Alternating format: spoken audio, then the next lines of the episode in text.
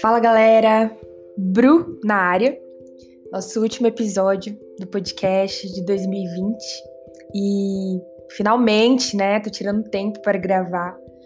É, devido a algumas circunstâncias relacionadas à minha faculdade, eu não consegui ter o tempo para o tempo específico para separar aqui para o podcast, mas finalmente estou de férias e vou poder conversar com vocês é, sobre algo muito especial que eu vivi. Eu lembro que alguns dias atrás eu fui fazer uma trilha com amigos muito especiais. Uma caminhada bem íngreme e bota íngreme nisso. Até o Morro do Ernesto, que é um morro bem conhecido da região que eu moro. E em absolutamente todo o caminho, de aproximadamente 3 quilômetros, de uma linda subida, Deus falou comigo de uma forma muito especial e detalhada. E eu gostaria de conversar com vocês sobre esse dia. Eu já vou avisando que esse podcast, ele tem esse episódio, né, do podcast, ele tem uma pitada de metáforas. E eu gostaria que você relacionasse enquanto você ouve com a sua vida, assim como aconteceu comigo nesse dia. Uma das coisas que eu entendi nesse dia, relacionando com a minha vida, é que é necessário parar. Quando a gente estava caminhando, a gente começou a subir a trilha, um sol lascado. Eu comecei a caminhar rápido e eu lembro que nos primeiros três minutos eu comecei a ficar ofegante e já pensar: o que, que eu tô fazendo aqui? O que eu tô fazendo na minha vida? Já tô morrendo, não tem nem cinco minutos que a gente começou a subir. Era exatamente isso que eu tava pensando. E eu lembro que eu parava, respirava rápido, não dava nem tempo de eu retomar o fôlego. Eu já voltava a caminhar rápido de novo, porque eu queria chegar logo. A minha panturrilha estava torando de dor, o ácido lático no auge, e eu queria chegar logo. E teve um momento, né, que eu precisei parar de verdade. Eu precisei respirar com calma, tomar uma água. Exa e, exa e é exatamente aquele momento que a gente põe as duas mãos no joelho, abaixa a cabeça e respira, né, sem pressa. E eu precisei fazer isso. E enquanto eu fiz isso, Deus me lembrou que é necessário parar às vezes para retomar o fôlego na nossa vida, para seguir da forma certa. Quando a gente está cansado, ofegante, a trilha, o caminho, a nossa caminhada se torna muito mais dolorosa. Parece sugar mais a nossa energia. E nós sofocamos em chegar logo, e infelizmente por causa disso, a gente não aproveita a caminhada. Eu lembro que teve uma hora que os meus amigos se viraram para trás, a gente caminhando, e eles começaram a admirar a vista, começaram a tirar foto do pôr do sol. E eu tava, vambora, gente, vambora que eu tô morrendo. Mas na hora que eu olhei para trás, a minha ficha caiu. E havia muita coisa para ser admirada, contemplada nesse caminho. E relacionando com isso, outro lembrete que eu recebi nesse momento é: não tenha pressa. Com isso, eu venho te lembrar que a pressa ela não é só inimiga da perfeição, mas do processo, porque ela nos impede de usufruir do que só a caminhada é capaz de nos mostrar.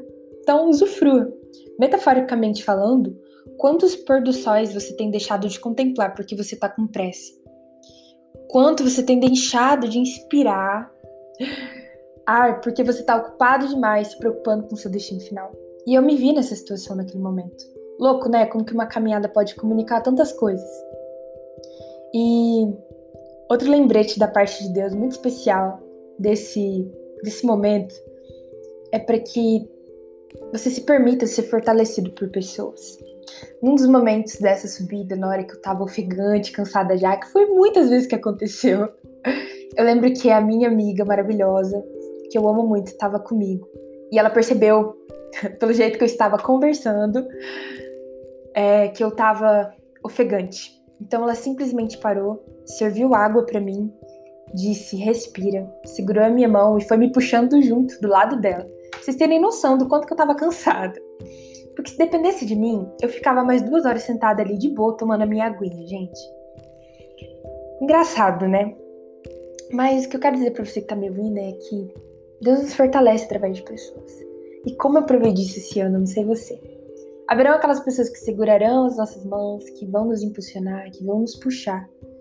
Elas estarão sendo instrumentos de fortalecimento nas nossas vidas, quando muitas vezes a gente só quer parar e não caminhar mais igual eu estava querendo naquele momento.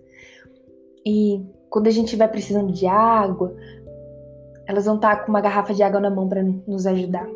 Quando a gente precisar de uma mão para nos puxar e nos impulsionar, mesmo que a nossa vontade seja permanecer onde estamos, elas vão estar ali com a gente.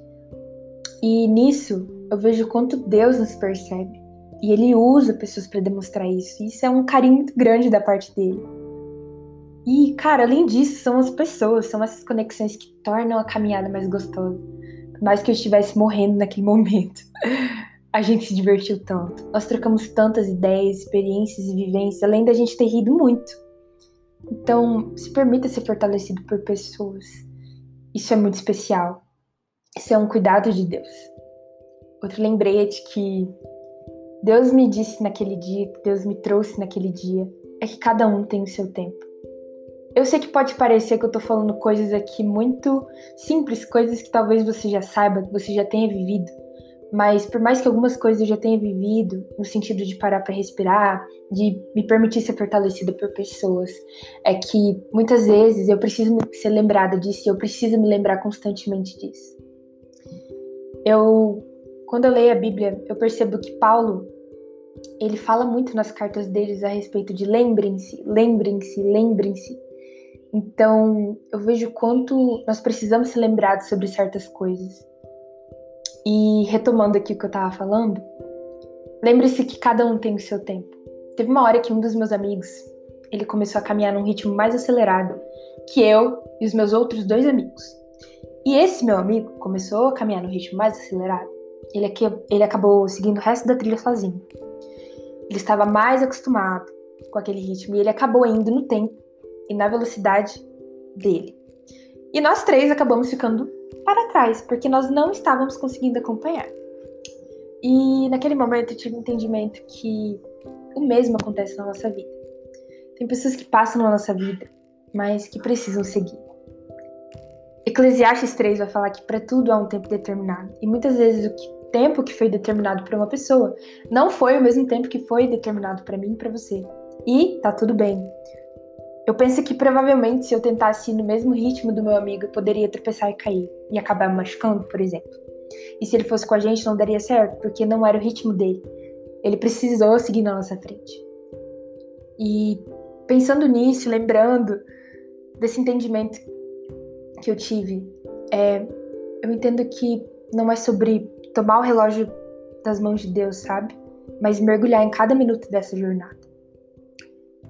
Pegando um gancho nisso, mais um lembrete é que você vai escorregar. No retorno do morro, estava começando a escurecer. E eu lembro que nessa trilha tinham muitas pedras, muitas pedras, muitas mesmo.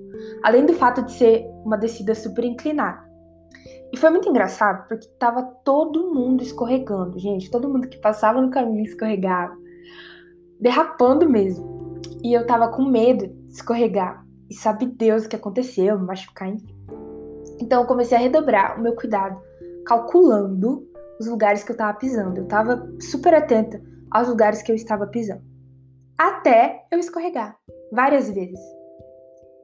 E se você tá ouvindo até aqui, não tenha medo de escorregar. Tome cuidado, mas não confie na força dos seus próprios pés ou na força do seu planejamento. Porque, sinceramente, lembrando desse dia, a melhor parte desses escorregões e dos tombos era que toda vez que um de nós quatro escorregávamos ou caíamos, eu ria muito. Era muito engraçado. Nossa, Bruna, como assim? Você tá rindo das pessoas estão caindo? Ou até de si mesma? Mas eu lembro que enquanto eu ia, Deus me dizia: reaja com alegria. Vai, levante, prossiga e dê o próximo passo. E eu termino esse lembrete te perguntando como você reage aos seus túmulos.